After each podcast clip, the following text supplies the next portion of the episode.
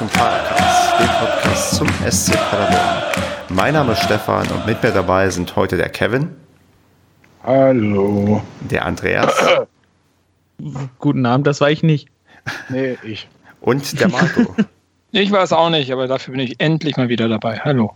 Genau, und endlich ist ein gutes Stichwort. Bevor ich hier erzähle, dass wir heute über Würzburg reden und allen drumherum, ähm, musst du uns endlich erzählen, wann hast du denn mal den Super Bowl gesehen? Weil ich glaube, das bin ich seit drei Folgen schuldig. Wann und wie war das? Auch wenn der Super Bowl jetzt schon ein bisschen hin ist, ich, es brennt mir auf den Nägeln, ich möchte es unbedingt wissen und die Hörer wahrscheinlich auch. Ach so, ja, da bin ich jetzt gar nicht darauf vorbereitet. Äh, wann habe ich den? Ach so, genau. Ähm, ja, zum Super Bowl wollten wir eigentlich darüber reden, dass ich mal den Super Bowl live gesehen habe in Seattle. Ähm, in, äh, bei einer Veranstaltung, die ich dort hatte, im Rahmen meines Arbeitgebers, der dort in der Nähe sitzt, ähm, eines Treffens von meinem Arbeitgeber. Und das habe ich zusammen mit ganz vielen Amerikanern in einer Bar in Seattle gesehen, die irgendwie angemietet war für uns. Und ähm, fand den Super Bowl zwischen den Werbeblöcken auch ganz interessant, muss ich sagen. Das äh, fand ich schon ganz faszinierend. Aber ähm, den Sinn und Zweck dieses Spiels und dieses Super Bowls habe ich auch nicht so ganz verstanden, au außer dass es ein riesen Werbeträger ist und dass alle immer hingucken. Aber du musst eigentlich nur die letzten drei Minuten sehen. Ne?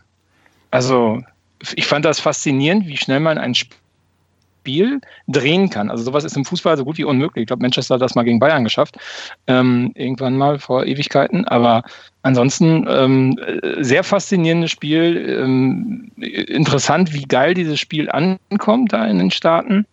Aber ich kann dem Ganzen überhaupt gar nichts abgewinnen, muss ich sagen. Und ähm, verstehe auch nicht, wie die Leute da in Deutschland drum einen Hype machen können.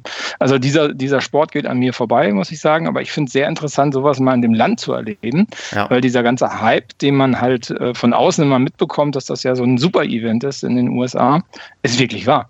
Also das ist Wahnsinn, wie die darauf abgehen. Also da sind die Straßen leer, ne? Da ist keiner mehr da. Also sind alle weg. Also das ist schon sehr, sehr faszinierend. Ich bin tatsächlich. So wie, das ist so wie in Paderborn, wenn der SCP spielt. Ganz genau. Oder wenn Wahlen sind und alle die CDU wählen müssen. Ganz genau. Ich bin ein bisschen erstaunt, weil Marco, ich hatte so ein bisschen die Hoffnung, dass du eigentlich erzählst, dass du live im Stadion warst ähm, beim Super Bowl. Aber diese Hoffnung wurde mir jetzt leider nicht erfüllt. Aber das habe ich nie behauptet, Stefan. Ach, verdammt, da habe ich nicht genau hingehört, so wie das oft bei mir ist, dass ich nur das hören möchte, was ich. Nee, dass ich nur das höre, was ich hören möchte, so heißt es. Ach, verdammt. Okay. Dann trotzdem danke, Marco, für, diese, für diesen Einblick, ähm, wie es in Amerika abgeht. Ähm, wie geht es denn in Deutschland ab? Äh, Andreas, hast du denn am Samstag Fußball geschaut? Nee, ich gucke eigentlich gar keinen Fußball. Ist das nicht hier der Handball-Podcast? Ich dachte, genau. wir sind ja beim Eishockey. Hast du ein Eishockey geschaut, Andreas? Nein, um, nein. Nein. Ja, Mensch. Ich bin kein Fan von Trendsportarten. Ähm, dann gehen wir zu dem nicht trendy Sport über und zwar Fußball in Paderborn. Ähm, mit, du hast wahrscheinlich mit 6.183 anderen Zuschauern in der Benteler Arena dir das Spiel gegen Würzburg angeschaut, oder? Selbstverständlich. Endlich wieder Fußball. Vor allem nach der Woche Pause war ja, war ja ätzend. War es trotzdem auch das Spiel ätzend, weil es so unglaublich kalt war? Es war, mh, mm, an dem Tag fand ich es gar nicht so kalt im Stein. Also es war halt kalt und vor allem man hat ja mit 6100 Zuschauern ja doch mal wieder deutlich Platz. Ähm, aber ich sag mal, von der Kälte her fand ich, waren die, war das DFB-Pokalspiel und äh, ich weiß nicht, das Ligaspiel, was davor oder danach war, war kälter. Okay. Gut, dann ähm, würde ich sagen, die Rahmenbedingungen sind ungefähr klar. Wir lass uns einfach über das anstrengende Sportliche reden und das irgendwie schnell hinter uns bringen und ähm, ja, über das Spiel gegen Würzburg re äh, reden, was wir mit 0 zu 0 beendet haben. Kevin, als du die Aufstellung gesehen hast, ähm, hast du wahrscheinlich die ein oder andere Veränderung gesehen. Hauptsächlich natürlich durch die Sperren von Zingerle und Schonlau. Aber wie hast du denn sonst die Aufstellung wahrgenommen? Weil ja, ähm, glaube ich, mit Jeboa jemand in der Startelf war, mit dem man vielleicht nicht so gerechnet hat, oder? Ja, vor allem, weil er ja zuletzt auch verletzt war, ne? Ähm, war das eher für mich das Überraschende, Überraschende an der ganzen Nummer. Ähm, ansonsten hat ja äh, Baumgart in letzter Zeit schon öfter mal durchprobiert. in der, gerade in der Offensivreihe. Ähm, ich hätte aber auch gedacht, da Jeboa dieses, was war das, Knochenödem oder so hatte, mhm. dass äh, Tietz starten wird und Jeboa dann irgendwann halt reingeworfen wird, um wieder rangeführt zu werden. Aber offenbar hm, hat das Steffen Baumgart halt nicht für nötig gesehen, beziehungsweise Jeboa hat halt so gute Trainingseindrücke hinterlassen. Ansonsten äh, war es nicht großartig überraschend, fand ich, die Startelf. Ähm, ja, es fällt halt so ein bisschen auf oder fällt ins Auge, dass Massi Wassai äh, momentan ja, da eher raus ist und wo wir dann nachher noch zukommen zu den Wechseln, eher sogar auch an Stelle 3 mal stehen kann. Also jetzt nicht fest, aber Clement ist ja vor ihm eingewechselt worden. Ähm, ja, das ist so ein Ding. Also der kommt an Ritter gar nicht mehr vorbei, soll, wenn der fit ist. Gut, jetzt ist er dann ja gesperrt, aber das ist so ein äh, Ding, das hat sich jetzt in der Rückrunde etabliert irgendwie. Ne? Sicherlich auch geschuldet, dem geschuldet, dass Wasser jetzt öfter verletzt oder angeschlagen war oder auch mal gesperrt. Ähm, ja. Ansonsten, wie gesagt, du hast ja gesagt, Ratter im Tor war ja eh klar und äh, Fässer in der Innenverteidigung. War da nichts weiter überraschend für mich. Hm. Marco, ging es dir dann ähnlich beim Blick auf die Startelf? Ähm, ja, ich war da auch schon recht überrascht von der Startelf. Also gerade Jeboa habe ich nicht so ganz verstanden. Ich muss jetzt auch zugeben, dass ich das Spiel ähm, weder im Stadion sehen konnte, ähm, noch habe ich es mir später nochmal genau angeguckt bei der, bei der Telekom. Ähm, deswegen war die Frage dazu, ähm, wo hat denn der Jeboa genau gespielt? Also wie stand er zum, zum, äh, zum Michel? Ja, das war so ein Ding, was Andreas und ich während dem Spiel sehr häufig diskutiert haben. Also Michel war eigentlich, ja, wenn man so will, der Mittelstürmer, also zumindest im Zentrum und die Bohr kam eher über, den, über die Außen. Zumindest haben wir das so wahrgenommen, also ich habe es so wahrgenommen, du auch, glaube ich, Andreas, ne? Also ja, also das war irgendwie so ein ganz komisches Twitter-Ding irgendwie. Ja, ich glaube, sie sollten auch wechseln, ne? Immer durchwechseln, aber. Ja, also ich weiß nicht, ob es als Doppelspitze geplant war. Auf jeden Fall hat Jeboa ähnlich gespielt wie zum Beispiel Ritter. Ähm, Ritter lässt sich ja immer viel nach hinten fallen, holt sich die Bälle, dribbelt schnell nach vorne, spielt nach außen, um dann durchzustarten, um den Ball wieder anzunehmen. Ähm, genauso hat Jeboa auch äh, agiert oder zumindest versucht zu agieren. Und ja, es war dann halt im Zusammenspiel halt mit Ritter, der das halt auch so gemacht hat und Michel, der über links das auch so ähnlich gemacht hat und Zolinski über rechts, der das auch so fungiert hat, ähm, haben die sich, war es unheimlich wuselig da vorne, ähm, aber ja, stand prinzipiell keiner mehr vorne in der Mitte, weil alle immer von links nach rechts, von hinten nach vorne gewuselt sind.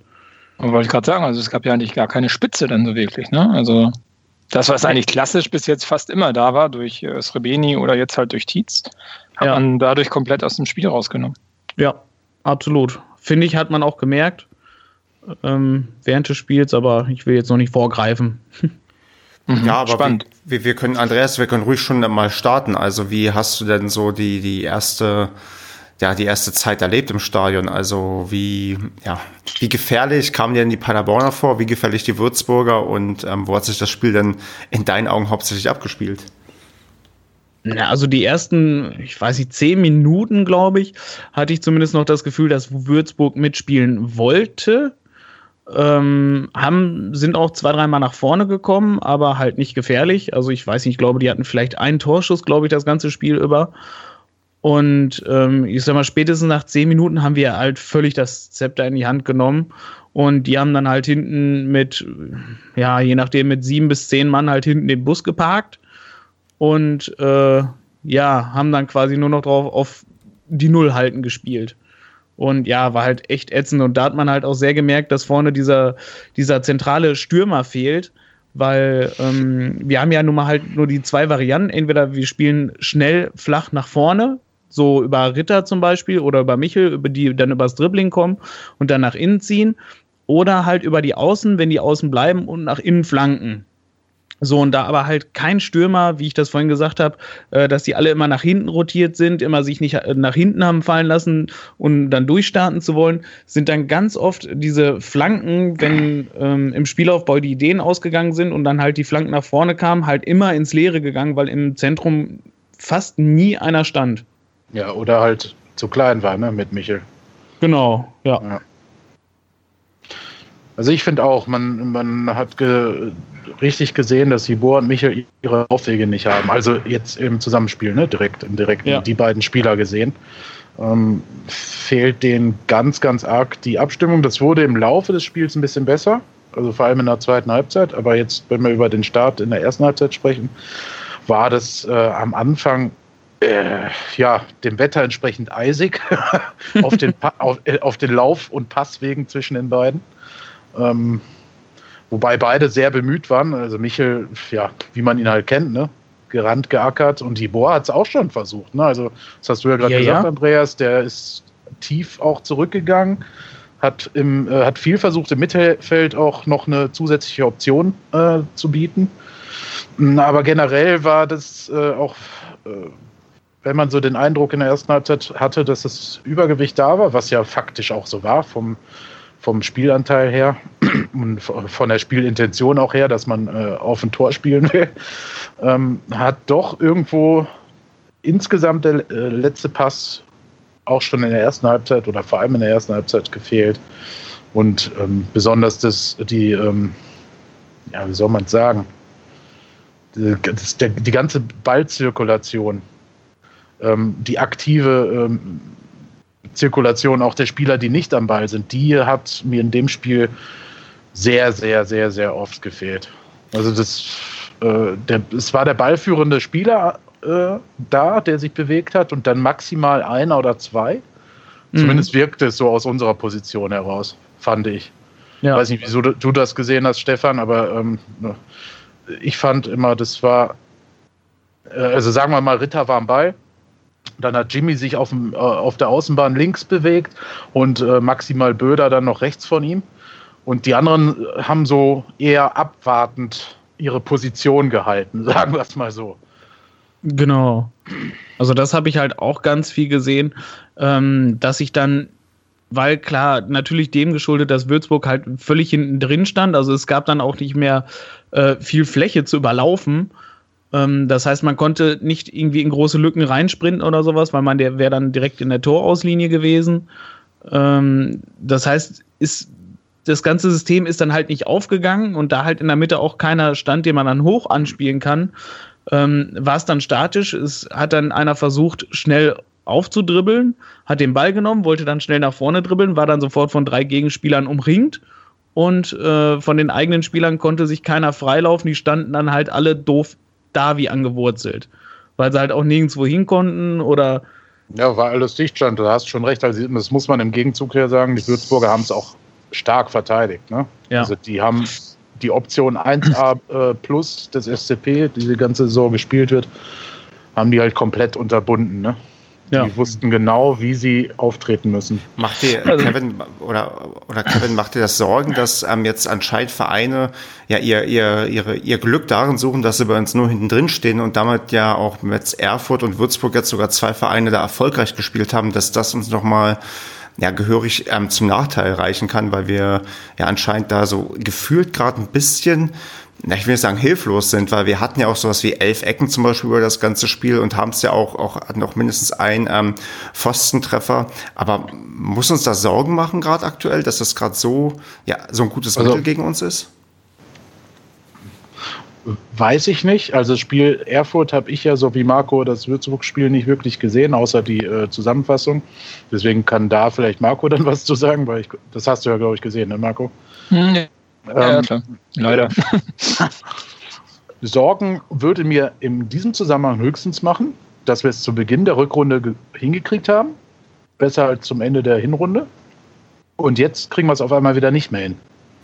Ja. Ich kann mir vorstellen, ja, was wobei, Leute auf so eine Äußerung sagen. Die Leute werden sagen, der Bruch ist geschehen, seitdem Srebeni weg ist, wahrscheinlich. Nein, das ist nee, das, das finde ich totaler Quatsch, weil das haben wir ja nach dem, beim ersten Spiel nach Srebeni gezeigt. Aber äh, wenn wir jetzt nochmal zu deiner Frage, ne? also ich finde es bedenklich. Also A, ist Würzburg ja eine Mannschaft, was haben die? Die haben äh, sieben Spiele von zehn gewonnen oder wie war das? Oder nicht mhm. verloren vor uns. Also ist ja eine, eine Mannschaft, die auf einem extrem aufsteigenden Ast äh, gerade unterwegs ist. Äh, die haben halt ähm, unter Schmidt halt eine extrem schlechte ähm, ähm, Start in die Rückrunde oder in die Hinrunde hingelegt und dementsprechend haben die halt viel aufzuholen.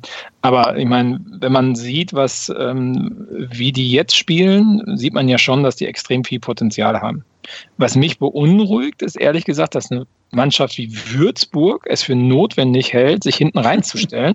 ja. Weil, ich meine, guck dir das mal an, die haben jetzt 36 Punkte ich meine, äh, mit ganz viel Glück und mit ganz viel Konstanz spielen die sogar noch vielleicht um Platz 3 mit.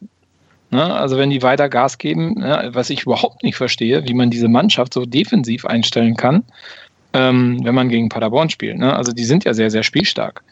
Also das, das finde ich sehr seltsam. Also da verstehe ich auch nicht, nicht ne? Also wie man sich so, so aufgeben kann. Ja, da haben wir uns ehrlich gesagt während dem Spiel auch gewundert. Weil, wir, also ich hatte eine mitspielende Mannschaft erwartet und dachte genau. deswegen, ähm, ist das ein Gegner, der uns liegen wird, ne?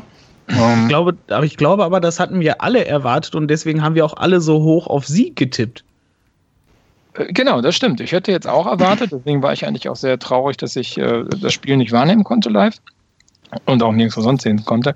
Ähm, weil ich eigentlich gedacht habe, ey, das ist eine Mannschaft, die spielen Fußball, wir spielen guten Fußball und ähm, das wird ein gutes Spiel. Und normalerweise bei diesen Spielen, wo zwei spielstarke Mannschaften oder wo ein spielstarker Gegner auf uns trifft, ähm, sind wir meistens immer, äh, kriegen wir einen super Lauf hin. Ja, weil sich dann auch Räume ja. ergeben und so unser System gut funktioniert. Und dann kommt da so ein, naja, ich weiß nicht, also Erfurt hat ja irgendwie so einen Balken verschoben von, von zehn Leuten, der so bis zum Mittelfeld ging und wieder zurück und vor und zurück. ja. ja. Ich weiß nicht, wie Würzburg gespielt hat, aber wenn das ähnlich, ähnlich war. Also, sehr ähnlich, ja. Ja, super zum Kotzen. Also, ja, so bloß halt, ähm, die waren halt individuell stärker. Das hat man halt gemerkt, aber das Prinzip war dasselbe. Ja, und sie haben, genau, sie haben nämlich genauso gehofft auf diesen langen, weiten Ball, der als Konter dann durchgeht äh, vielleicht noch begünstigt durch einen Fehler eines Verteidigers dann, ne? der eingefroren ist, weil sonst von Würzburg ja nicht viel kam. Ähm, ein Glück hat Fässer äh, einen richtig guten Tag gehabt. ja, äh, war wieder super drauf.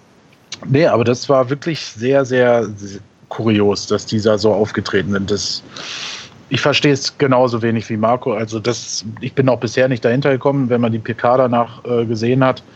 Ähm, also erstmal der Würzburger Trainer. der, war, der Blick war gut. Also, ja, der, der Blick während Baumgarts Aussage war ja sowieso, äh, war es lustig, den Würzburger Coach zu beobachten.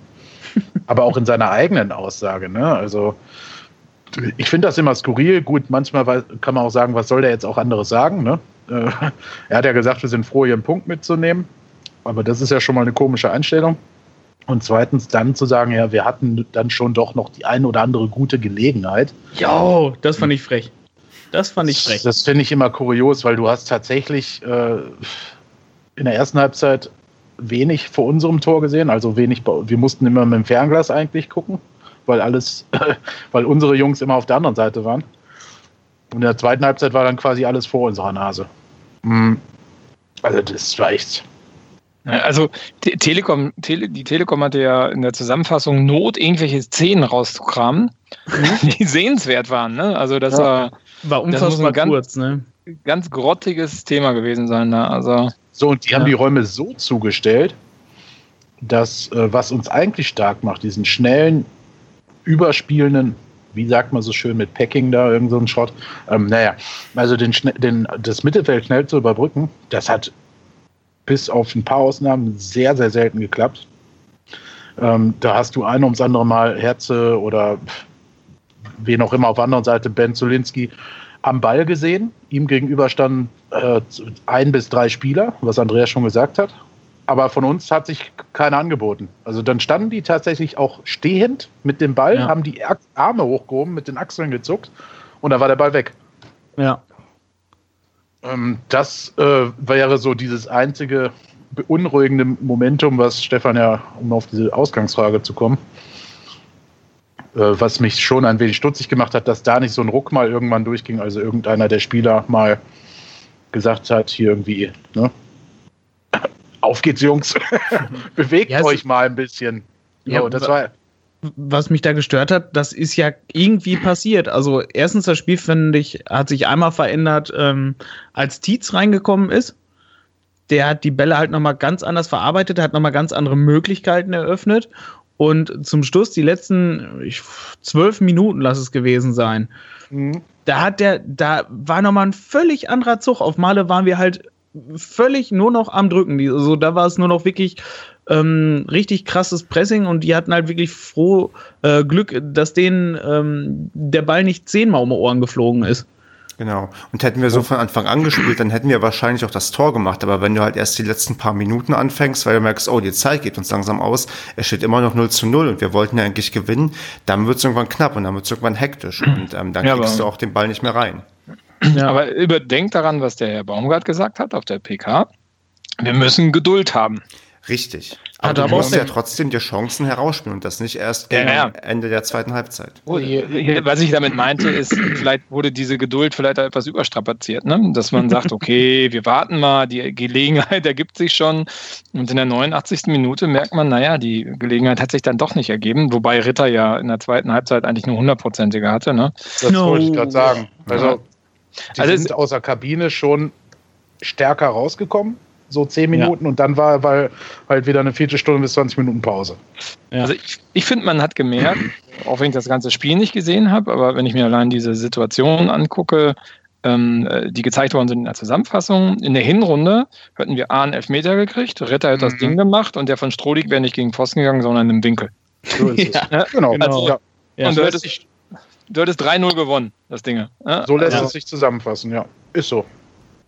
Ne, also äh, erinnert euch an das Rebeni-Tor in Erfurt, was schon aus war. also ja, äh, genau. Die Vorlage war es. Ich glaube, das, das, Tor hat er ja nicht gemacht, aber ähm, ne, also wir haben halt unwahrscheinlich viel Glück gehabt in vielen Spielen und das ist jetzt gerade mal irgendwie aus das Glück. Der Klasse, das klassische Ding, dass sich Glück und Pech dann über die Saison ausgleichen müssen und dass wir gerade deswegen in so einer kleinen ähm, Krise quasi stecken. Aber wir hatten noch drei Jahre am Stück Pech. ja, eigentlich müssen wir ja. jetzt drei Jahre am, Glück, äh, am Stück Glück haben und ähm, dann wieder demnächst in der ersten Liga spielen. ja, und dann können wir mal wieder eine normale Saison im Mittelfeld machen. Richtig. Mhm. Naja, also ich bin da noch sehr unentschlossen, so was das Resümee des Spiels so anbelangt. Ja. Weil ich weiß nicht, also du hast da schon Dinger drin gehabt, wo du sagst, das Spiel musst du halt klar gewinnen. Ja. Ähm, ich glaube, dass wir am Ende noch mal so eine Schippe drauflegen konnten, ist auch dem halt einfach geschuldet, dass Würzburg irgendwann platt war, weil die ja halt echt wie Mann und mit Mann und Maus verteidigt haben. Die hatten und, Krämpfe. Ähm, ich habe das Krämpfe, in der. Zusammenfassung gesehen, dass nachher, die haben dann noch Beine da massiert und sowas ja, nach dem Spiel. Ja, klar.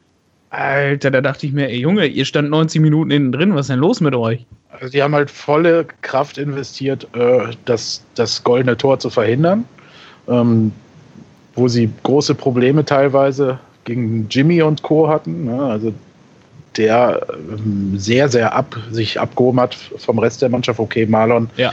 ja. war auch in seinen individuellen äh, Dribbling stark, aber ich finde von der Grundeinstellung her ähm, und vom, vom Hinterhergehen hinterm zweiten Ball war das bei Jimmy schon äh, die Normalform, die man halt von der ganzen Mannschaft sonst kennt. Und äh, allein, allein gegen ihn sind da jedes Mal zwei, drei Verteidiger gerannt. Ne? Und die ist, also die letzten zwölf Minuten hat, Marco recht. Da wäre spätestens vor, sagen wir mal, sechs Wochen noch das 1-0 gefallen für uns, wenn nicht sogar noch ein zweites dann hinterher. Also wäre wär dieses Strohdick-Ding drin gewesen. Also jetzt lassen wir mal diese hundertprozentige von Ritter aus. Mhm. Äh, die er eigentlich auch im Schlaf macht, aber wäre dieser Kopfball von Strohdig drin gewesen, hätte danach auch noch ein zweites Ding gut drin sitzen können. Ja. ja. Ich, ich Wobei muss dir zustimmen, Kevin, ähm, Jimmy war auch tatsächlich einer der großen Lichtblicke in dem ganzen Spiel, neben Marlon Ritter halt, wo du halt wieder öfters die individuelle Klasse von ihm gesehen hast. Und man darf vielleicht auch nicht verachten, dass wir eigentlich auch positiv drauf blicken müssen, dass ja gut, trotz der wenigen Bemühungen von Würzburg hinten die Null steht und wir trotz einer ja, erheblichen ja, erheblichen Zwang des Wechsels in der Verteidigung und auf der Torwartposition trotzdem ähm, halt ja nicht zugelassen haben, auch wenn natürlich Würzburg nicht unbedingt bemüht war, was zu machen, aber es gab an der einen oder anderen Stelle Lichtblicke, nur halt die ja, Offensive hat halt nicht das gemacht, was sie halt sonst immer in der Vergangenheit gezeigt hat. Äh, die Würzburger haben es ja sogar fast hinbekommen, unsere Verteidigung, unsere Defensive so einzuschläfern, dass die dann auf einmal anfingen, zu weit wegzustehen vom Gegner. Ne? Also da ja. gab es ja so ein paar Situationen, wo ich dachte, das gibt's nicht. Jetzt greift da überhaupt keiner den Würzburger Ball, äh, Ballspieler an, sondern die gucken zu. Oder, ja. Da war so eine Situation, wo er Würzburger dann in, in den Himmel geschossen hat. Aber wenn die daraus in der 78. oder ich weiß es nicht mehr, wann das war, keine Ahnung, ist ja auch Wurst. Wenn die das 1-0 machen, dann hätten die ja nochmal drei Spieler eingewechselt, um sich reinzustellen. Also da hätten die, glaube ich, jeglichen nominellen offensiven Spieler rausgeholt und äh, ja. noch drei Verteidiger reingesetzt. Ja, wahrscheinlich. Ja, es ist, ähm, keine Ahnung, das Gute, also was heißt, in, ich sag mal, in den Szenen war halt das Positive, Würzburg war halt auch wirklich überhaupt nicht daran bestrebt, ein Tor zu schießen. Also das war wirklich, also das war gefühlt wie beim DFB-Pokal, wenn Bayern äh, gegen, keine Ahnung, Wacker Burgholzhausen spielt oder sowas. Ja, also das ist, das ist da im Moment. Haben die Bayern schon mal gegen verloren, ne? Wacker Burghausen, ja. Ja, ja genau. Schlechtes Beispiel. Ja, ja. okay. ja, okay. Ja. Also es gibt so viele Kackvereine. Ne? Du musst genau ja, und, ja, unfassbar. Und ich suche mir ausgerechnet den aus, wo die schon mal gegen verloren Nein, es ist auf jeden Münster, Fall im Moment. Münster. Ja, also im Moment ist es halt so extrem. Es scheint halt stumpf kein Gegner mehr mitspielen zu wollen. Äh, die stellen sie wirklich alle hinten rein. Für die ist es ein Bonuspunkt, wenn es klappt. Und äh, ja, für uns, ich sag mal, für uns macht es das einfach kaputt, wenn kein Gegner mehr mitspielen will und ähm, ja, wir das Pech dann haben und auch äh, kein Tor reingeht. Dann haben wir, verlieren wir halt nach und nach unsere Punkte daran halt ohne dass unsere Jungs da groß was zu können, weil ich sag mal, wenn eine halbwegs ähm, gute Mannschaft sich halt wirklich hinten reinstellt, dann ist es da halt auch echt schwer oder fast unmöglich, halt durchzukommen, wenn die keinen Fehler Ja, aber Andreas, das kann ja nicht die Ausrede sein. Da muss man tatsächlich Gegenmittel finden und irgendwie schaffen, da durchzukommen, weil ähm, wir können ja nicht sagen, wir steigen am Ende nicht auf, weil die Gegner nicht mit uns mitspielen wollten. Das ist ja. Naja, naja das, das Ding ist ja, vor dem Bayern-Spiel haben wir das ja sehr gut hinbekommen. Also hm. zwischen Winterpause und Bayern-Spiel. Diese drei, vier Spiele, die das waren, weiß ich nicht ähm, die ja. ersten, also die ersten drei nach der Winterpause. Ja. ja. Da haben wir das sehr gut hinbekommen. Ähm, ich meine, Lotte war auch nicht interessiert, hier im Fußball mitzuspielen. Ne? Äh, die haben wir halt mal gepflegt auseinandergeschossen. Ähm, äh, weiß nicht, und das war auch ohne Srebeni. Ähm, ja. Da hatte Marlon Ritter seinen goldenen Tag. Und ja, ich weiß nicht, ich will jetzt gar nicht eigentlich dieses blöde Bayern-Spiel wieder rauspacken. Also blöd, nicht blöde, sondern ich fand es ja sogar ganz cool. Aber ähm, seit diesem Bayern-Spiel äh, ist der Wurm drin. Beziehungsweise ja. direkt das Spiel vor dem Bayern-Spiel. Ne? Das äh, äh, war auch ein Unentschieden, glaube ich. Ne? Groß Asbach mm, Unentschieden das, gegen Asbach. Ja. Asbach, genau. So, seitdem ist so ein bisschen der Wurm drin. Dann hat man sich sechs Stück gefangen man hat hochgradig offensiv gespielt. Und jetzt weiß ich halt nicht, das ist jetzt viel Traumdeuterei, ob das halt im Unterbewusstsein so ein bisschen die Spieler blockiert hat. Okay, wenn wir jetzt da volle Möhre nach vorne rennen, kriegen wir viele Tore. Kann Blödsinn sein, weiß ich nicht. Ne? Aber es ist halt auffällig, dass sie seitdem nicht mehr so nach vorne prügeln. Aber das ist eine Einstellungssache. Also ich glaube, weiß nicht. Also ich glaube aber an der Einstellungssache liegt das nicht. Also ich glaube, der Baumgart wird den trotzdem sagen, äh, hier Rambazamba, ne, Rumble in the Jungle, nehmt sie auseinander. Ähm, aber irgendwo muss die Mannschaft, die ist irgendwie in meinen, fassen wir es kurz, sie ist vorsichtiger geworden. Unbedarfter. Äh, nee, Bedarf da.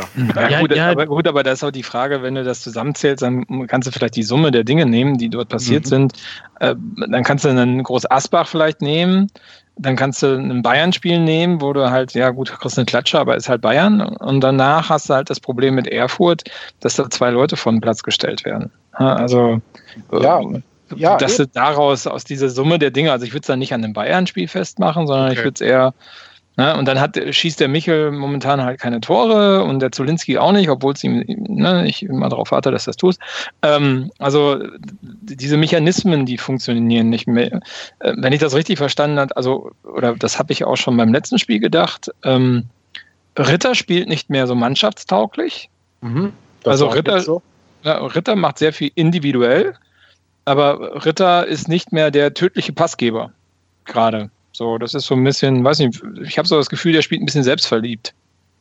Und ich glaube, das ist ein Problem. Und Haben ich wir mein, auch beobachtet jetzt bei, bei dem Spiel. Ja. Also der, der hat. Und- viel- ja, Entschuldigung, red erst mal zu Ende, Entschuldigung.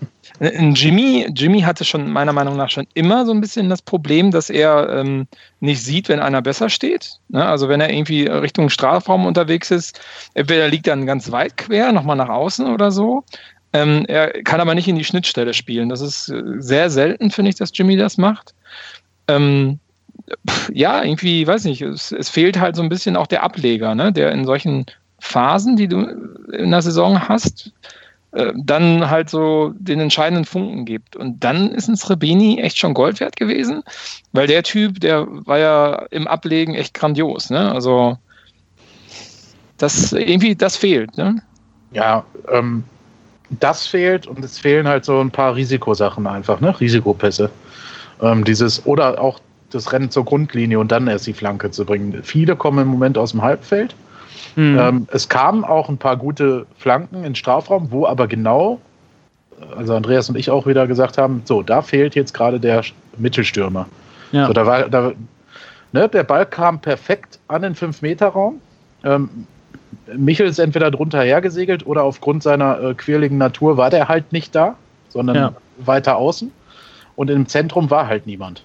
ja. Jeboa hat sich weiter nach hinten fallen lassen. Genau, Jeboa war auch als spielender äh, äh, Offensivspieler auch nicht am 5-Meter-Raum. Ähm, ja, und dann wird es halt schwierig, ne? Weil da haben wir wirklich viele Tore gemacht. Da hast du recht, Marco. Da war halt oft dann das Rebeni, ne? Oder dadurch, dass Rebeni halt da Spieler gebunden hat, war irgendwer anderes da. Krause oder ne? Schlag, haben ja genug Leute ein Tor geschossen diese Saison. Ja, genau. Hätte, hätten wir einen Stoßstürmer gehabt, wäre der entweder frei gewesen jetzt im Zentrum oder wenn der die Spieler auf sich gezogen hätte, hätte man auf Außen wieder Platz gehabt, dass äh, die Außenstürmer hätten rankommen können. Ja. Und, Und so ein, Je- so, ein Jebo, so, ein, so ein Jeboa zum Beispiel, ich meine, ich habe ihn jetzt nicht gesehen, aber bis jetzt ist der noch nicht angekommen, meiner Meinung nach. Also, äh, ne, also den für einen Zelinski zum Beispiel auflaufen zu lassen, das habe ich bis jetzt noch nicht verstanden, warum man das tut. Ähm, weil, also ich weiß nicht, wie gefährlich der war, aber die letzten Spiele, die ich von dem gesehen habe, war, der ist irgendwie immer noch ein Fremdkörper. Das ist noch nicht so, so Ähm, eingeschliffen. Ja, also Ja. in der ersten Halbzeit war das diesmal dies- definitiv auch wieder so. Ja. Also so zumindest tendenziell. In der zweiten Halbzeit fand ich ihn stark verbessert. Hat er auch ein, zwei gute Chancen gehabt und auch äh, drei, vier gute Bälle vorbereitet oder erkämpft, wie auch Mhm. immer. Ähm, dem fehlt halt tatsächlich noch im Gesamtrhythmus der Mannschaft irgendwie der Laufweg, der entscheidende. Äh, meiner Ansicht nach. Ja, das, So, ja, das- das ist wie Aber, äh, Marc- ja. Es fehlt im Moment allgemein der tödliche Pass oder Ja. halt auch mal ein Abschluss. Wir haben Robin Krause einmal total abgefeiert, als er mal aus der zweiten Reihe abgezogen hat, äh, ähm, weil die Mannschaft diese Option überhaupt fast gar nicht zieht. Also die versuchen jedes Mal wirklich bis ins Tor den Ball reinzutragen. Ne? Also bis, Hm. oder bis kurz davor halt.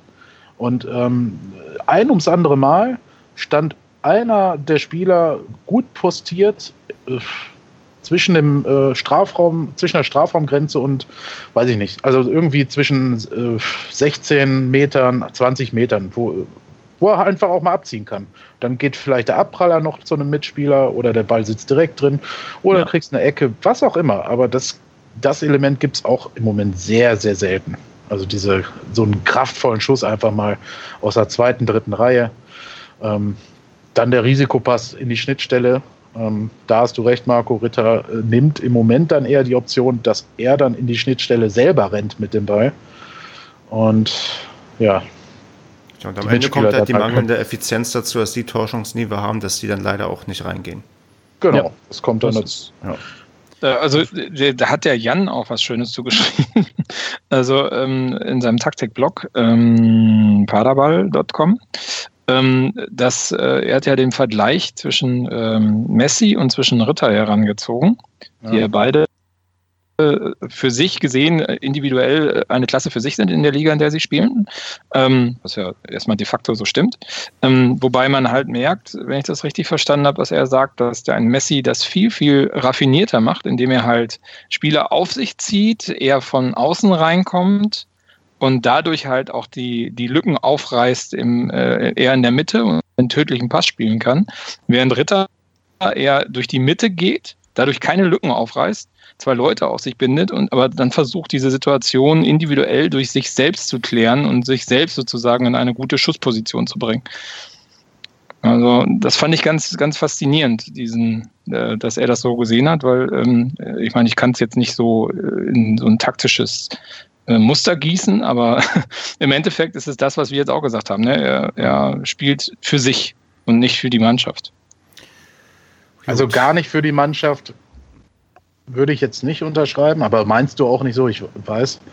Ähm, also Ritter hat in dem Spiel schon auch viel mit hinten gearbeitet und ähm, viel versucht, ne? Aber ich, ich sehe das so, ab einem bestimmten Zeitpunkt, wenn der merkt, okay, äh, ich, äh, das klappt hier heute nicht so gut mit den Mitspielern, dann äh, schaltet er so ein bisschen ab oder beziehungsweise schaltet um und versucht dann halt wirklich mit seiner Klasse das Spiel alleine zu entscheiden. Ne?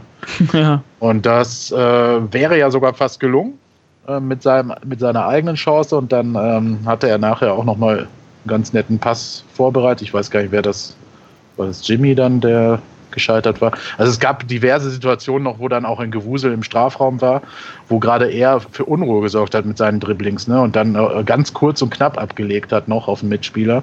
Aber auch da haben wir halt den Ball nicht über die Linie bekommen. Ne? Da hast du echt drei, vier, fünf Nachschüsse gehabt und alle auf den Verteidiger drauf oder auf den Torwart. Ähm, ja, das klappt dann. Und wenn das dann halt nicht klappt, ist es, glaube ich, schwierig, da wieder umzuschalten. Mhm. Habt ihr denn sportlich noch was, was ihr zu dem Spiel unbedingt loswerden wollt?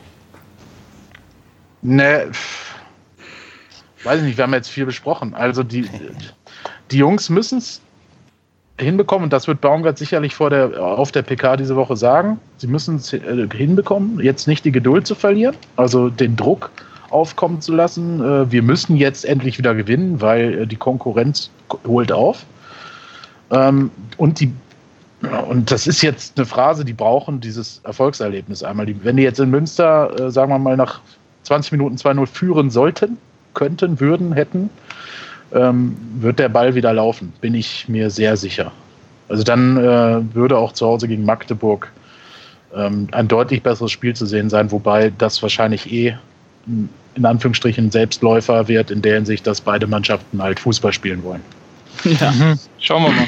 Genau, mit dem Ausblick lass, mit dem Ausblick, mit Habe ich das richtig verstanden? Mit dem Ausblick lass uns mal noch ein bisschen warten. Ähm, ich wollte eigentlich noch jetzt so ein so. bisschen den Haken ans ähm, Sportliche machen gegen Würzburg. Habt ihr dazu noch etwas? Ja, eine Frage habe ich dazu. Genau. Habe ich das richtig verstanden? Dass Ritter hat ja eine gelbe bekommen, der ist zwar seine fünfte und der ist jetzt gesperrt? Genau. Ja, ja zufällig. Okay. Nicht gegen Magdeburg, ja. Ja, okay, das ist ja, das ist ja eigentlich ganz gut, besser gegen also nicht Münster. gegen Münster. Also das, wobei, das, äh, wobei das für mich auch komisch war, dass er da die gelbe Karte bekommen hat, so früh im Spiel. Ähm, Ach, das war, offenbar, es war ja. offenbar wegen Meckern, ja. Ähm, das war halt so ein bisschen das Problem. Äh, Herr Ritter hat ein wenig öfter mit dem Schiedsrichter diskutiert und gehadert, weil der eine, sagen wir mal so, kleinliche und ähm, nicht, nicht gerade stringente Art und Weise hatte, das Spiel zu leiten. Mhm. Das war aber in Erf gegen Erfurt genauso, ne? Da hat er auch immer gerne mit dem Schiri diskutiert. Also ich meine, ich will mich jetzt hier nicht auf Ritter einschießen, aber. aber diesmal war es wohl so schon ausgereizt, dass selbst Jimmy angefangen hat, mit dem Schiedsrichter zu diskutieren. Ja. Also der Schiedsrichter ist nicht schuld, dass wir das Spiel nicht gewonnen haben, ne? Also kein, nicht falsch verstehen, aber befriedigend war das nicht in der Note. Nein, also das Vor der, hat, der hat ganz komisch gepfiffen. Es gab zwischendurch Phasen, da hat er dann so Fouls, wo man da stand so, hä, warum pfeift er das denn jetzt nicht? Dann hat er ganz komisch halt zwischendurch solche Sachen plötzlich laufen lassen und dann halt immer wieder halt, sobald ein Gegner berührt wurde, sobald einer nur hinfiel, das war jede Aktion im Strafraum, sobald sich einer hingeschmissen hat, wurde es grundsätzlich abgepfiffen. Ja, es war ein typischer Offensivfoul-Schiedsrichter. Also ja, ein genau. Schiedsrichter, der Offensivfouls im Strafraum sofort pfeift. Also sobald der Verteidiger ähm, zu Boden geht oder auch nur ein wenig aus der Linie äh, rausfällt, ähm, ist es ein Offensivfoul. Ähm, das war schon sehr, sehr auffällig. Ähm, und von, vom Habitus her halt auch einer, ähm, was willst du? Fingerzeig in die andere Richtung, geh weg, ich bin der Schiedsrichter, ich habe gepfiffen und ja. hat ja auch recht. Ne? Also er hat ja in der Hinsicht auch irgendwo recht. Ich meine, diese Diskussionen sind ja auch elendig.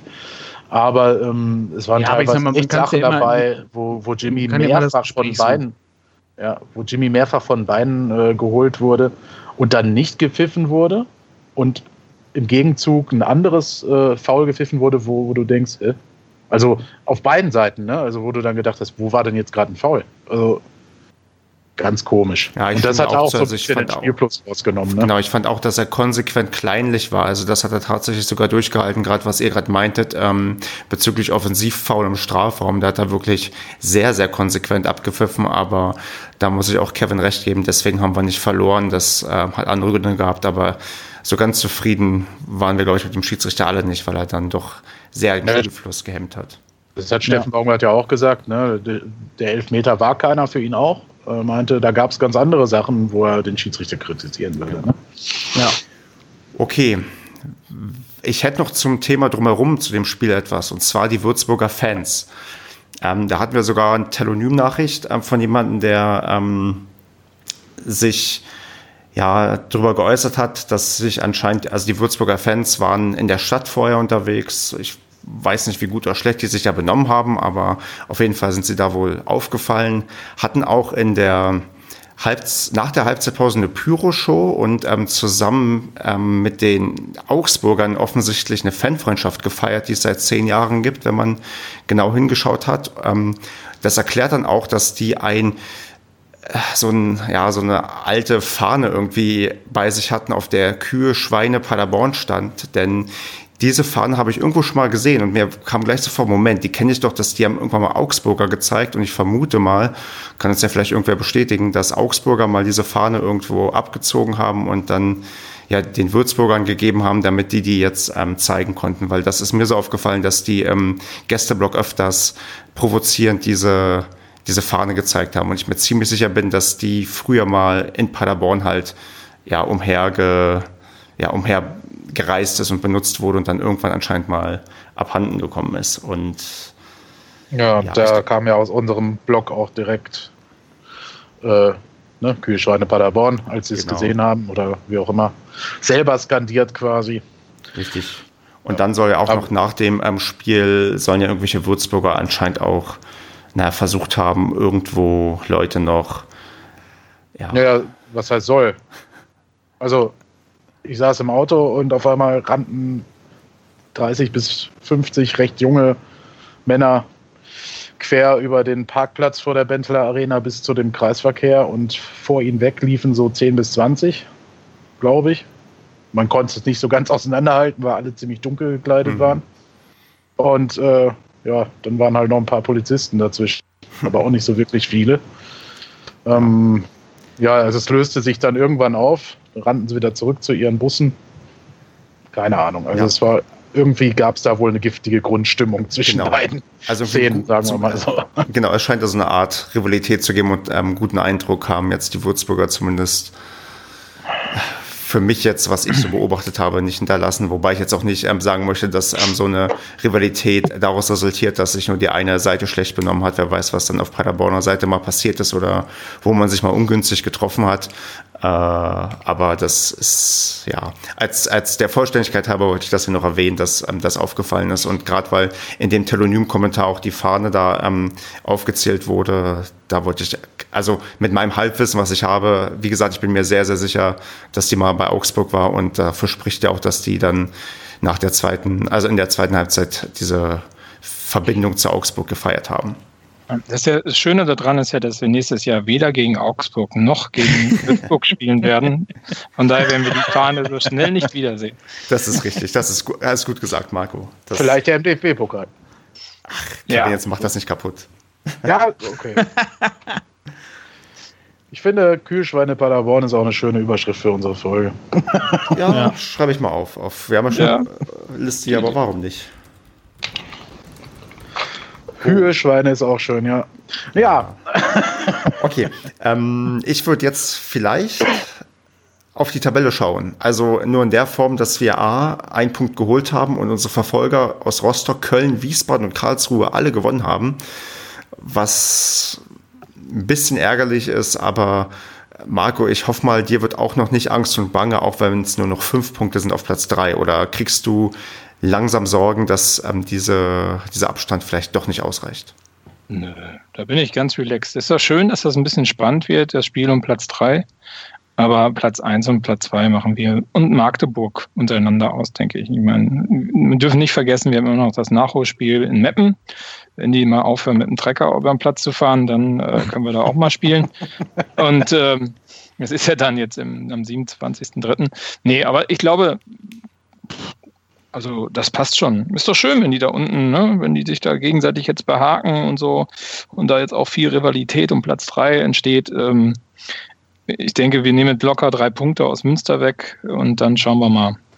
Genau, mit Münster hast du, glaube ich, das gute Stichwort genannt. Wir haben ja jetzt eine englische Woche vor uns und wenn man sieht, dass wir erst gegen Münster spielen auswärts, dann zu Hause gegen Magdeburg am Dienstag und dann am Samstag dürfen wir nach Rostock. Das ist schon, Andreas, so ein bisschen die Woche der Wahrheit, oder? Wenn man sieht, dass wir gegen zwei direkte Konkurrenten um den Aufstieg spielen. Die Woche der Wahrheit. Alter, ähm, das, der Spruch hat mich jetzt, der Spruch hat mich jetzt weggehauen. Nein, ich finde es äh, endlich mal, wie gesagt, Münster vielleicht noch nicht, aber mit Magdeburg und Rostock endlich Gegner, wo wir endlich wieder ein richtiges Fußballspiel sehen werden. Gegen Magdeburg, ähm, das Hinspiel leider 1-0 verloren, aber mit Sicherheit eins der schönsten dritte Ligaspiele, die ich diese Saison gesehen habe. Also die wirklich halt auf Augenhöhe waren. Und ich sage mal, das können wir jetzt einmal auch genauso andersrum machen. Und ja, Rostock, ihre Ambitionen um Platz 3, ja, möchte ich denen nicht verwehren, würde ich auch tatsächlich gerne auf Platz 3 sehen, aber ähm, ja gut, sind halt auch drei Punkte, ne? ich würde Rostock auch gerne auf Platz 3 sehen, weil wenn Paderborn, Magdeburg und Rostock auf den ersten drei Plätzen sind, dann habe ich immer in meinem Tippspiel genau richtig die Top 3 getippt. Ähm, Super. Äh, es ist ja eigentlich sehr pro, ähm, dass wir jetzt erst ein Münch Münster spielen, dann ein Heimspiel haben und dann halt ein weites Auswärtsspiel. Weil ich meine, Münster, das ist eine Stunde Fahrt oder anderthalb, äh, je nachdem. Ähm, das kann man ja nicht so wirklich als Auswärtsspiel von der Belastung her, also dass man hier auch noch eine große Anfahrtzeit hat und dass viel viel ähm, Zeit äh, dort äh, halt aufgrund des Auswärtsspiels verloren geht für die Mannschaft ähm, genau. werten. Also das finde ich ist ja eigentlich ein Vorteil für uns. Ne? Und ja. Marco, was meinst du denn, wie viele Punkte brauchen wir denn aus dieser Woche? Also ganz ehrlich, wenn du alles klar machen willst, holst du jetzt neun Punkte. Das ist eine vernünftige Ansage. Ja. Was muss, wie viel muss man denn holen, Kevin, damit wir weiterhin stabil auf dem zweiten Platz sind? Drei. Drei, echt? Die reichen drei? Damit wir stabil auf, na, damit wir stabil auf dem zweiten Platz sind, werden drei reichen. Ja. Rein rechnerisch. Ja, so, nee, Wiesbaden ähm, ist doch ähm, fünf Punkte hinter uns. Wenn die neun Punkte holen und wir nur drei, dann sind die doch an uns vorbei. Na, aber wir haben vermeintlich, vermeintlich, wenn man sich mal anguckt, gegen wen die, die alle spielen, jetzt gerade am Samstag, ne, das sind ja vermeintlich alles die leichten Gegner. Rostock gegen Bremen, Karlsruhe gegen Lotte, äh, Wiesbaden gegen Chemnitz und Magdeburg äh, gegen Zwickau. Ähm, aber gerade bei diesen, und Fortuna Köln gegen Halle, gerade bei diesen Begegnungen passiert ja meistens was. Ne? Eben, das wollte ich gerade das habe ich nämlich auch gerade mal durchgeschaut, äh, wann die mal gegen die vermeintlich Großen, äh, wann, die, wann die Konkurrenz gegeneinander spielt. Das ist erstmal nicht der Fall. Aber wie Marco sagt, in den letzten Wochen und Monaten war es sehr oft so, dass gerade so ein Spiel wie weiß nicht, Karlsruhe in Lotte auf einmal unentschieden ausgeht oder Lotte gewinnt 2-1. Wie auch immer. Ja, Paderborn gegen Erfurt, oder, Erster oder gegen Rostock, Letzter. Rostock verliert in Bremen. Ne? Mhm. Also das kann ja alles passieren. Ähm, ich glaube halt einfach nicht und deswegen ist mir auch Eingangsfrage von dir ähm, nicht Angst und Bange, dass wir jetzt da äh, sang- und klanglos noch den äh, Platz herschenken werden, weil diese Saison und auch die ganzen letzten Saisons war es immer so. Und du hast es jetzt gesehen, Magdeburg hat jetzt auch keine phänomenale Rückrunde bisher gespielt. Und äh, weiß ich nicht, Rostock hat auch letzte Woche verloren. War, glaube ich, letzte Woche. Nee, ja. letzte Woche haben sie gegen, Marsberg, äh, gegen nee, Magdeburg zu Hause gewonnen. Naja, davor, also ich meinte davor den Spieltag. Mhm. Ähm, es war aber, glaube ich, Wiesbaden, die davor den Spieltag nicht gewonnen hatten. Also lange Rede, kurzer Sinn. Die spielen zum Beispiel jetzt in Chemnitz, ne? Ist auch nicht so leicht. Ja, ja ich, ich also äh, drei Punkte, klar. Ich wünschen würde ich mir natürlich auch sechs bis neun. Und ich glaube, das ist auch drin, weil man in, in Münster gewinnen kann, wenn nicht sogar muss. Aber muss, würde Steffen Baumgart wahrscheinlich mir jetzt das Nudelholz überziehen. Ähm, und gegen Magdeburg zu Hause äh, ist die Mannschaft, glaube ich, sowieso heiß. Äh, Flutlicht und so weiter und so fort. Äh, geiler Gegner, viele Auswärtsfans werden damit, also da wird gute Stimmung sein in der äh, Bendler Arena, denke ich. Und ja, dann, was war dann in Rostock? Oder? Rostock, genau.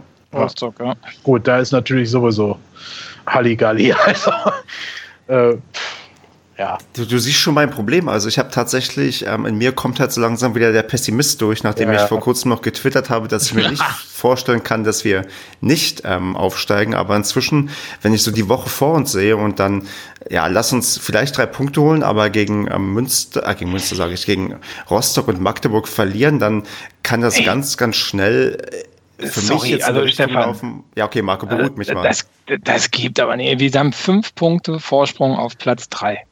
Wir haben ein Spiel weniger. Und jetzt irgendwie den Pessimist rauszukehren, finde ich ein bisschen übertrieben. Du kennst mich doch. Ich kann nicht anders. Ja, aber ey, das ist, ich meine, was, was hast du denn letzte Saison gesagt? Hast du dann zur Halbzeit äh, gesagt, wir steigen ab, oder? Weiß ich gar nicht, muss mal wieder raussuchen, was ich da gesagt habe. Vielleicht. so. Wahrscheinlich. Also, Wahrscheinlich hat er das auch noch getan. ich meine, das ist, das ist die beste Saison, die wir seit dem Aufstieg in, der, in die erste Liga gespielt haben. Ähm, und dementsprechend, also Entschuldigung, also da vertraue ich der Mannschaft schon und wenn du noch siehst, was für ein Potenzial die haben, ähm, die werden jetzt hier wohl schon noch 15 Punkte irgendwie zusammenkriegen in den nächsten, wie viele Spiele haben wir denn noch? Äh, 13. 13 Spielen. Also irgendwie, wenn du so um die, wenn du auf die 70 Punkte zugehst, dann kann mir keiner sagen, dass du damit nicht aufsteigst. Ja, ja ähm, das ist so.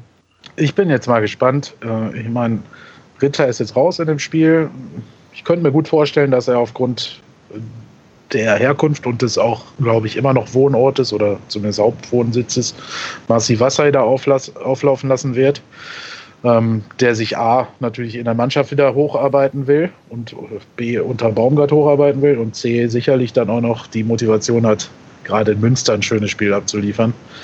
Ähm, da bin ich, ich bin da guter Dinge. Also ich weiß nicht, Preußen ist auf Platz 15 oder was? Ja, ja. 30 Punkte, also 22 Punkte weniger als wir bisher geholt. Ja. Und Münster ist ein Lieblingsgegner von uns. Wir haben die letzten vier Spiele, also in den letzten anderthalb Jahren hatten wir vier Spiele gegen die und wir haben alle gewonnen. Ja, siehst du. Ja, dann weiß ich nicht, wieso du pessimistisch bist. Es schreit quasi danach, dass das endet. Die haben das letzte Spiel ja gut, das letzte Heimspiel haben sie gegen Rostock gewonnen, ne? Ja, tatsächlich. Ähm, gut, aber das will ja nichts heißen. Wir sind ja nicht an der Rostock. Ja, so. hinzu kommt halt, ich meine, man muss auch gucken auf den Spielplan, auch durch dieses ähm, Nachholspiel gegen Meppen. Wir haben auch nur noch fünf Heimspiele und ganze acht Auswärtsspiele. Also wir haben da okay gerade ja. meint, ist der Spielplan nicht mehr so gut mit uns. Also ich würde mir schon wünschen, dass wir wieder diese Heimmacht werden, wo wir dann im Zweifelsfall wie gegen Groß Asbach 5 zu 0 oder gegen Bremen 7 zu 1 war es, glaube ich, genau 7 zu 1 gewinnen, dass das mal wieder so ein richtiges, wie, oder wie gegen Lotte letztens, dass wir noch so ein paar Spiele holen, damit wir zeigen können, hier zu Hause holen wir halt von den letzten fünf hm. Spielen, da holen wir zwölf Punkte und dann die anderen paar Punkte holen, holen wir uns bei den Auswärtsspielen, die wir brauchen.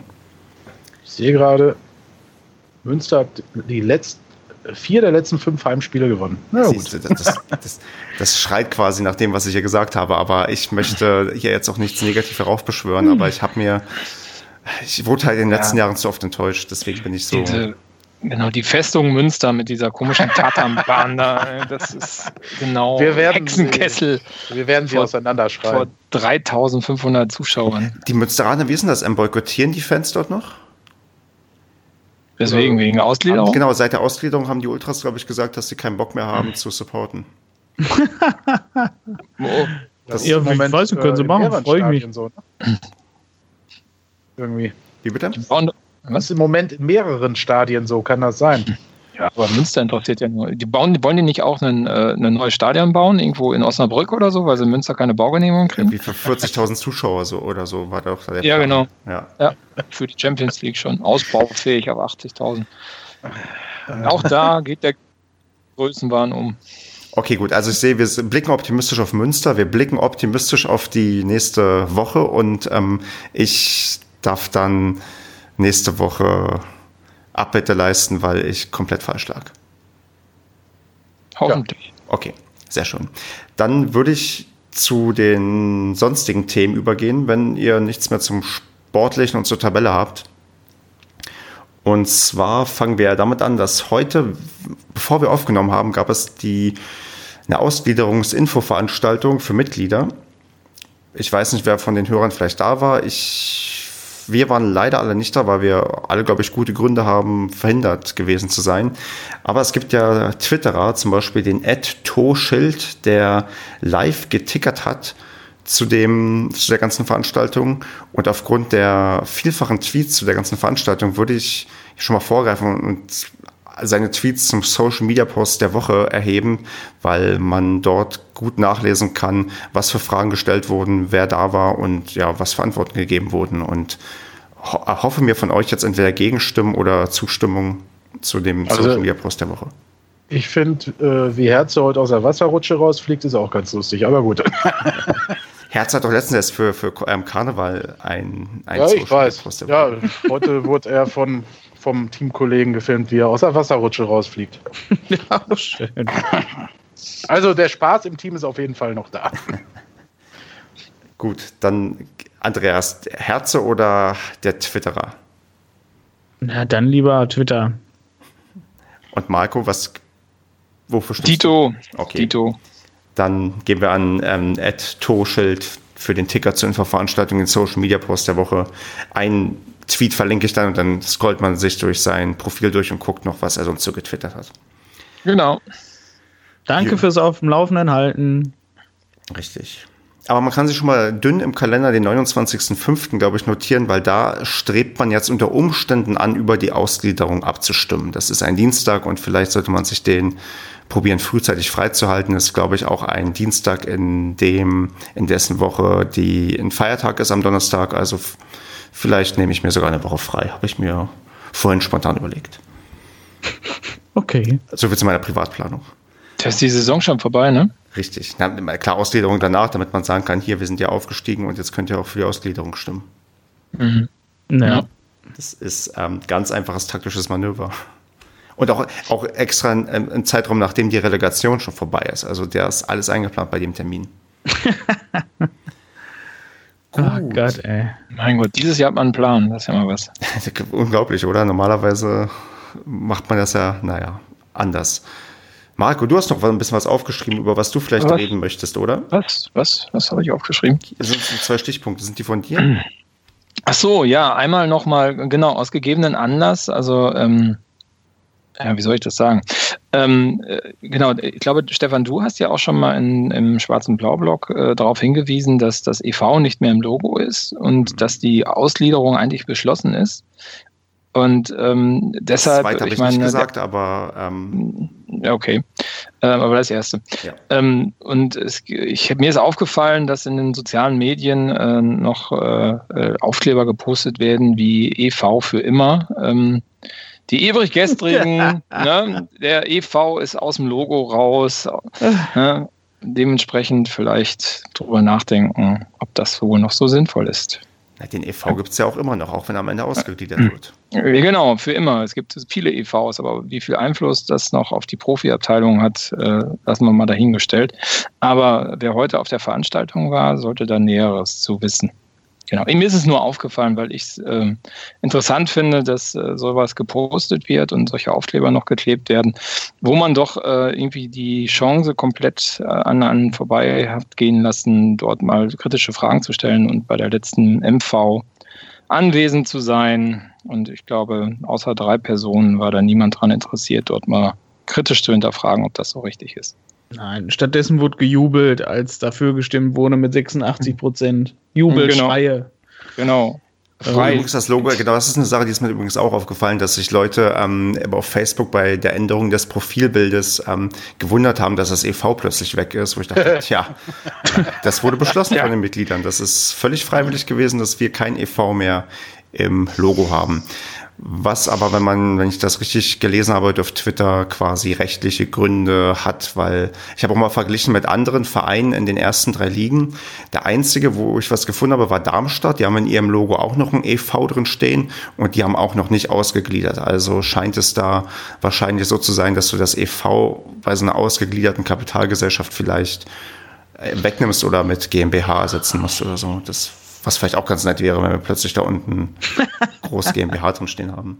Wobei. Muss ja äh, Dortmund GmbH und KKG. Wobei, ja, wenn ich das hier richtig sehe, auf den Bildern, die bei Twitter zu sehen sind, sind ja, das, das Eigentum der Marke verbleibt im EV, ne? Aber nicht die Vermarktungsrechte, glaube ich. Das ah ja, stimmt. Ich, ja, ja, jetzt genau ist vielleicht. Aber da machen wir nochmal einen extra Podcast, wo wir genau das Konstrukt, glaube ich, aufschlüsseln, weil heute haben wir, glaube ich, noch zu wenig Halbwissen und waren ja, wie gesagt, leider auch nicht anwesend, um ähm, Näheres in Erfahrung bringen zu können, zumindest nicht live vor Ort. Genau, aber die Nachricht sollte ja eigentlich sein, nicht wundern, der EV, den gibt es noch, aber die, ähm, das Logo ist halt EV-los und dementsprechend, ja, wie gesagt, Gelegenheit vorbei, darüber zu diskutieren. Ja, und davon ab, wer keinen Bock hat auf Kommerz im Fußball, der kann immer noch in die Amateurligen gehen. Wo noch? Ja, oder? Andreas, jetzt machst du mal ein großes Fass theoretisch auf. Also so. Oder die alte Herren unterstützen, die sind ja auch noch. Ja, ja genau. Oder die U15, und ne, gibt es die U14, weil die ist auch nicht Teil. Bis U16, ja. Bis U16, genau. Ja, das ich war Traditions bei der U21, als sie gegen Ta Tabellenführer 2 zu 0 gewonnen hat in der Oberliga. Das, ja, das war die wegen dir so. Wie bitte? Du bist hingegangen und direkt schlagen sie den Tabellenführer. Richtig. Ja. Aber wir sind auch ähm, recht, ja. da kann ich vielleicht noch kurz einen Erfahrungsbericht irgendwie abliefern, weil die auf dem TNLZ-Gelände gespielt haben. Und mhm. ähm, ganz, das war an dem Tag, wo halt Mappen ausgefallen ist und ja, die erste Mannschaft ein Testspiel gegen Wuppertal gemacht hat und danach halt dann irgendwann später auf dem Gelände dort halt Paderborns U21 gegen Kahn Marienborn gespielt hat. Auch irre, dass so ein Verein auf Platz 1 in der Oberliga ist, aber gut.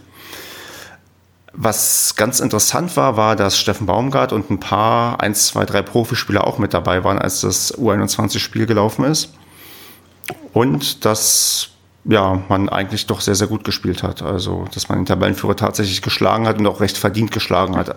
Man muss aber auch sagen, dass wir den einen oder anderen, ähm, ja, der formal Profi ist, in der ersten Mannschaft auch mit dabei hatten. Ich glaube, Ita hat gespielt und. Das ist aber über die Saison gesehen sehr oft der Fall. Richtig, genau. Aber ich glaube, ich überlege. Bitte noch nicht Profi nennen, also. Na, Collins hat aber, glaube ich, auch gespielt.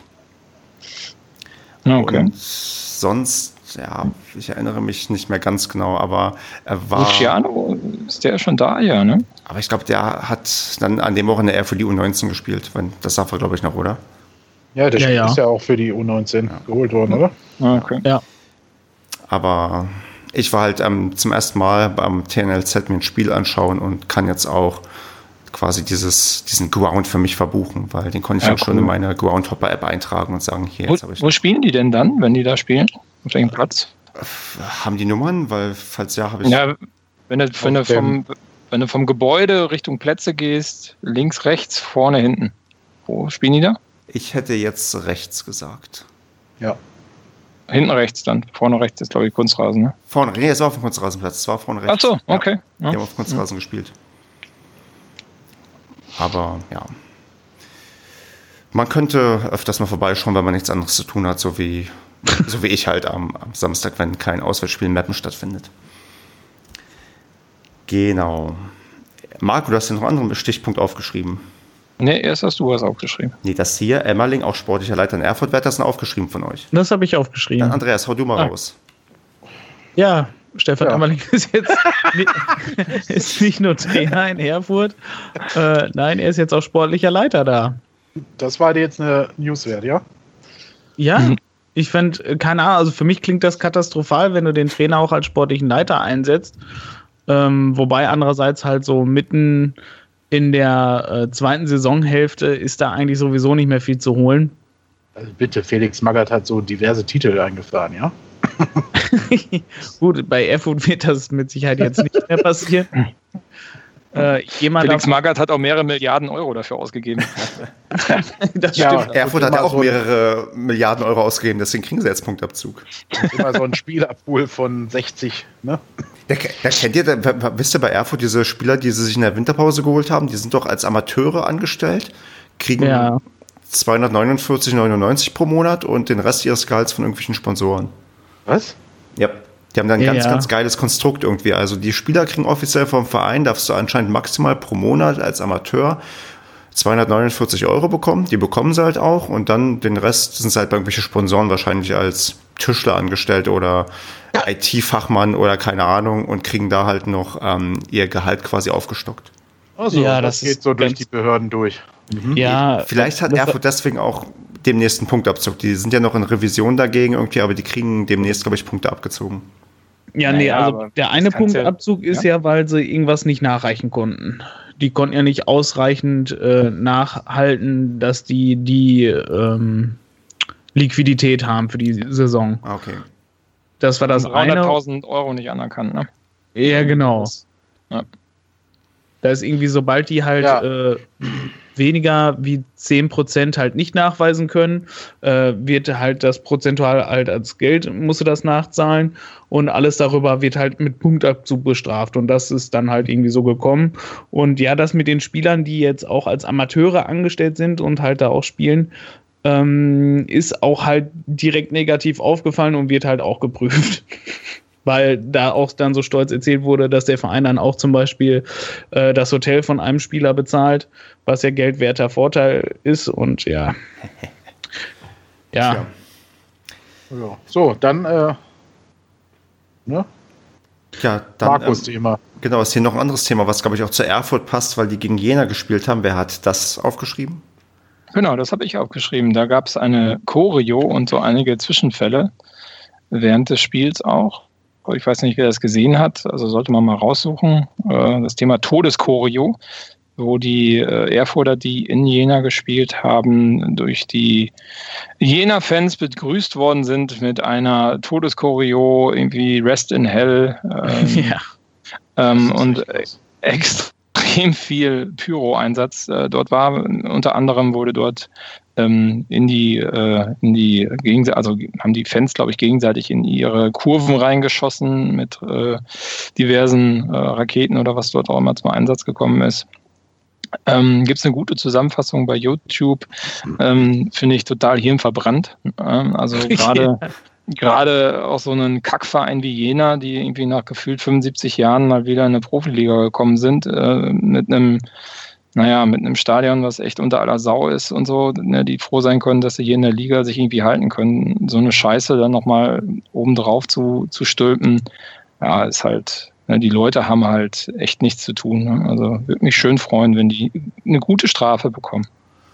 Und macht halt viel kaputt, wenn man gerade sieht, ähm, wie eigentlich gerade die Dialogbereitschaft seitens des DFB ist zum Thema ähm, Fan und Fankultur und Fan-Dasein, wenn dann ähm, das immer durch solche Sachen dann quasi ja, negativ beeinflusst wird, weil irgendwelche Leute dann wieder irgendwelchen totalen Mist machen und ähm, ja, dadurch wieder gesagt werden kann, ja, hier kommen, ihr könnt euch ja nicht benehmen, also müssen wir rigoros durchgreifen und können nicht über, ja, über gewisse Sachen reden, die eigentlich vielleicht doch mal beredenswert wären. Genau, vor allen Dingen, wenn die Fans auch noch versuchen, in den Innenraum zu kommen. Also das sieht man auch gut in der Zusammenfassung, ähm, dass, dass einige Fans, ich glaube aus beiden Fanlagern, wenn ich das richtig gesehen habe, auch noch versucht haben, in den Innenraum hinein zu hüpfen und dann in die mhm. andere Richtung äh, zu spurten, wobei ich es auch total hirnverbrannt finde. Ich, ich, also ich glaube, Rostock hat das auch. Ähm, ich verstehe nicht, wieso man die Ultrablöcke nebeneinander bauen muss. also nicht bauen, sondern, sondern definieren muss. Ne? Also das, das, sieht man ja auch auf dem Video. Dann ist auf der linken Seite ist der Jena-Block und auf der rechten Seite in der gleichen Größe ist der Erfurt-Gästeblock. Also äh, her, lass Hirn vom Himmel fallen. Also, was, was motiviert einen, das so zu tun? Als also Verein? bei Rostock kann ich dir sagen, in Rostock ist das, glaube ich, eine ähm, polizeiliche Anforderung. Die wollen das so haben, damit ähm, die anscheinend da Sachen besser kontrollieren können und zumindest Ja, damit man alle auf einen Blick hat. Genau, damit du gleichzeitig überall reingehen kannst, damit du, aber ähm, das ist ja tatsächlich, glaube ich, um die, zumindest vorm Stadion und nach dem Stadion, die ähm, Fans besser voneinander trennen zu können. Also mhm.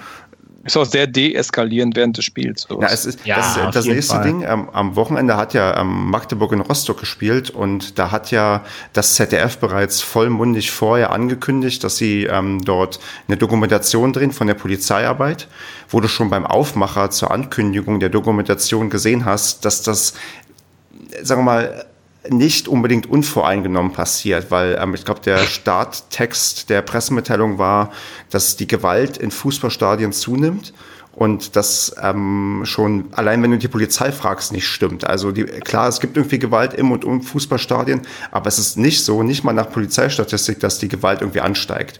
Und wenn halt so der Aufmacher schon ist, weißt du genau unter welchen Vorzeichen sie halt die Polizeiarbeit ähm, beim Spiel zwischen Rostock und Magdeburg filmen, damit es da entsprechend ja glaube ich, Bilder gibt, die dann wieder ein bisschen das, naja, sagen wir mal, ausgleichen, was dann ähm, letztens die ARD gemacht hat mit der Ultras-Dokumentation, wo das vielleicht ein bisschen naja, objektiver betrachtet wurde. Weil ich glaube, bei der Doku, die jetzt die, ähm, das ZDF produziert, könnte es sein, dass da nicht unbedingt ähm, die Gegenseite in irgendeiner Form zu Wort kommt, sondern na, ich bin äh, gespannt, was passiert. Also, also ich finde an der Sache ja kurios, dass äh, der Verein es ja offenbar mit äh, trägt. Also, wenn ich mir diesen Artikel dazu durchgelesen habe, hm. einfach, ich setze jetzt voraus, dass das stimmt, was da drin steht. Ne? Wenn es nicht ist, so ist, dann äh, nimmt man es mir bitte nicht übel, aber da steht drin, dass über die Stadionlautsprecher äh, das Spielen das Lied vom Tod lief. Das heißt, das ist ja mit dem Verein abgesprochen, die Choreo, und äh, auch, dass das Lied dann läuft. Und dann muss der Verein das ja unterstützen, so eine Choreo. Stimmt, du musst ja normalerweise auch genehmigen lassen vorher und ähm, sagen, was du Ja, ja aber aktiv halt unterstützen, indem du die Musik dazu abspielst. Ja. Ne? So, ähm, jetzt kann man über diese, darüber streiten, ob das geschmacklos ist oder nicht. Ähm, wahrscheinlich der eigentliche richtige Aufreger ist halt, dass äh, auf die Haupttribünen, wo Familien sitzen, Raketen geschossen wurden. Ja. Ähm, äh, ja, Genau, macht man sich halt keine Freunde. Da, da gibt es keine ähm, zwei, zwei Meinungen zu. Ja. Ne? Wer sowas ja. macht, äh, geht so eine Rakete und mir ist das auch egal, ob das jetzt ein Kind trifft oder ob das Opa Heinz trifft, der ist genauso unschuldig und braucht keine Rakete an der Schnauze. Mhm. Ähm, das geht einfach nicht in meinen Kopf, wie man darauf kommt. Also wie, da, wie kann der Hass so groß sein? Also Rivalität ist ja schön im Fußball, ne? gehört ja dazu, finde ich cool.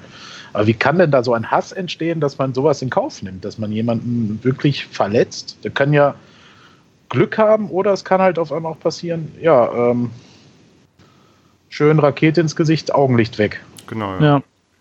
So, und das, naja, weiß ich nicht. Ja. Ja, ich ja, finde find Choreos toll und alles und ich finde auch Rivalität im Fußball äh, angebracht, aber halt immer bis zu einem äh, bestimmten Punkt und ich verstehe einen Verein nicht, der das dann der unterstützt jetzt nicht, dass Raketen in irgendeinen Block geschossen wird. Ne? Das will ich damit nicht sagen. Aber der halt schon zumindest äh, grünes Licht gibt für so eine Choreo, die ja dann natürlich auch mindestens die gegnerischen, äh, die gegnerische Fanszene extrem provoziert. Ne? Mhm. Mhm. Ja, ist halt ein bisschen hohl, ne? Also muss man schon sagen. Das ist, äh, ob das jetzt ein Derby ist oder nicht, ob das eine Rivalität ist oder nicht, ist voll der Quatsch meiner Meinung nach. Äh, ähm, also das, äh, ja, verstehe ich nicht. Ne? Also da verstehe ich dann auch ähm, gewisse Entscheidungen, ähm, äh, dass irgendwelche Person Polizeieinsätze durch die Vereine bezahlt werden dürfen. Ähm, bin ich voll für, muss ich sagen, weil sich dadurch diese Vereine in Luft auslösen werden, die einfach nicht finanziell stark genug sind, sowas zu schultern. Also das, man sollte da vielleicht mal als Fan drüber nachdenken, was man dort in der Außenwirkung A produziert für seinen Verein, B für das Thema Ultra oder aktive Fanszene. Ja, und ähm, ja, ob das wohl alles so im Sinne des Erfinders ist. Ich glaube halt, die, die die Raketen schießen, die holst du sowieso nicht ab. Also die kann, die, die denken, glaube ich, nicht nach. Also das ist, glaube ich, ein Thema schwierig. Also es ist echt schwierig und ich glaube, das könnte man einen ganzen Padercast wahrscheinlich füllen, wenn wir da ja, nochmal ja. intensiv darüber diskutieren, weil es ist ja in letzter Zeit, es wird ja wieder einigermaßen viel berichtet, ähm, auch an allen Ecken und Enden mal auch positiv und negativ. Also was ich gerade meinte, dass ähm, A, die Polizeidoku, B, diese Ultras-Doku, dass man auch inzwischen wieder so ein bisschen, ja, ich finde, ähm, sich zumindest mehr die Meinung bilden kann, weil du mehr Eindrücke bekommst und nicht nur von der einen bösen Seite, die gesagt, dass alles schlimm ist, aber es gibt halt viele Sachen, über die halt geredet werden muss und ähm, ja, da genau, da würden wir uns wahrscheinlich noch weiter verlieren und ähm, würde sagen, machen wir da auch erstmal einen Haken dran und ähm, gucken, was da noch auf uns zukommt und hoffen, dass es bei uns zumindest friedlich bleibt. Weil ich habe auch keinen Bock, im, bei irgendwelchen Auswärtsspielen irgendwas abzubekommen, weil Auswärtsspiele sind teilweise schon anstrengend genug.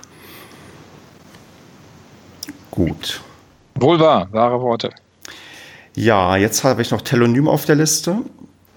Da haben wir einige Sachen schon, oder also ziemlich alle Sachen schon abgehakt. Es wurde so zu Wassey was gesagt. Da hatte jemand vor einer Woche mal gefragt, wie wir ihn gerade sehen. ähm, Würzburg haben wir thematisiert, die Anhänger, wo explizit gefragt wurde. Und über die Aufstellung und Offensive gegen, gegen, ähm, ja, gegen ähm, Würzburg haben wir auch gesprochen. Und dann würde ich jetzt, da mindestens einer hier im Chat gerade schreibt, dass er dem Ende hier, nee, er sehnt den Ende nicht herbei, er ist kurz weg, ähm, würde ich anfangen ähm, zu tippen und hoffen, dass der eine, der kurz weg ist, dann wieder da ist. Sag doch einfach, dass ich es bin. Okay, Kevin, dann bist du weg oder hältst noch durch? Ich bin gleich wieder da. also bist du jetzt weg. Wir tippen und ich fange an mit. Jetzt ist er äh, weg. Er ist, ich hoffe, er ist weg. Ah, nicht, er muss er, pipi. Nicht, dass er so ein Bluetooth-Set dabei hat, Headset dabei hat und jetzt noch mit uns sprechen kann und wir. Doch, habe ich, aber ich habe euch gemutet. ich will das nicht hören, ich will das nicht hören, ich will das nicht hören, ich will das nicht Wasch dir die Hände, geht aus meinem Kopf. Ähm, der Basti tippt 4 zu 2 für Paderborn in Münster, was ein krasses Ergebnis ist, was nur damit sich erklären kann, dass er im Fieberwahn irgendwie getippt hat. Ich tippe ein 1 zu 0 für Paderborn. Marco, was tippst du? Ich tippe ein 3 zu 1 für Paderborn.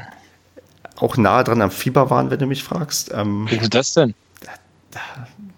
Weiß ich auch Jetzt nicht. Not und vor lauter Übermut vergessen sie zu verteidigen und dann gibt es noch irgendwie den Ehrentreffer für Münster. Oder meinst du 3 zu 0 wäre besser? Okay, nee, Marc, ich frage dich nur, ähm, trifft Ben Zulinski?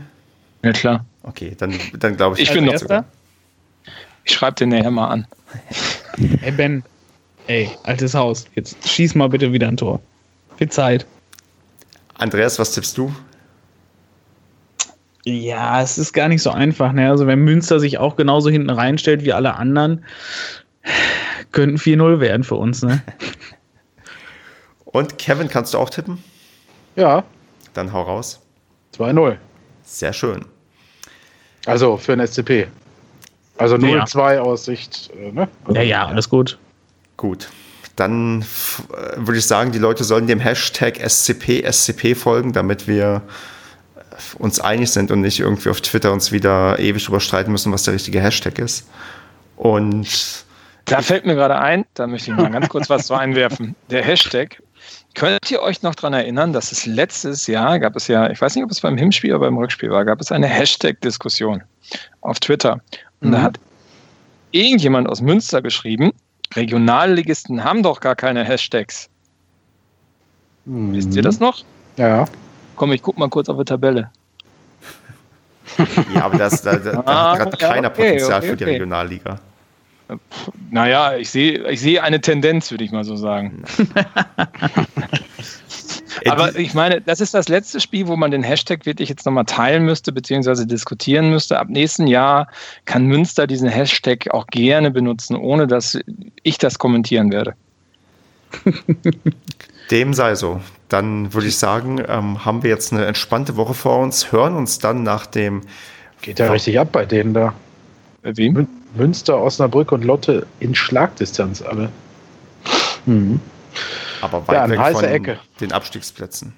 Naja, es sind noch 13 Spiele. Warte mal. Ja, wenn Chemnitz jetzt zu Hause gewinnt. Ja, ja. Und Bremen. Ja, Bremen. Ja, Bremen und Erfurt. Kruska, der reißt es jetzt raus. Wir naja. schauen mal, was wie es am Mittwoch mit der Tabelle aussieht. Und bis dahin wünsche ich uns eine angenehme Restwoche, ein erfolgreiches Auswärtsspiel in Warte. Münster. Warte, genau. Ich würde auch sagen, genau, was du vielleicht sagen möchtest, ist, gebt uns Bier in Münster aus, denn ein Großteil von uns könnte in Münster anwesend sein. Richtig. Und ähm, wenn wir das, den nächsten Padercast erst nach Magdeburg machen, wollen wir dann auch noch Tipps zu Magdeburg nee, raushauen? Ich kann erst tippen, wenn ich weiß, wie wir gegen Münster gespielt haben. Ach du Muschi. Ja, gut, Andreas tippt ja dann eh 4-0. Genau. Gegen Magdeburg. Oder wir nehmen eine 5-Minuten-Folge auf, in der wir einfach nur tippen. Auch eine Idee. Per WhatsApp einfach Voicemails ja. zusammen. Ne? Ja. Richtig. Gut, dann wünsche ich aber jetzt uns eine wundervolle Woche und ähm, bis zum nächsten Mal. Macht's gut. Oh, Tschö. Ciao, ciao. Ciao, ciao.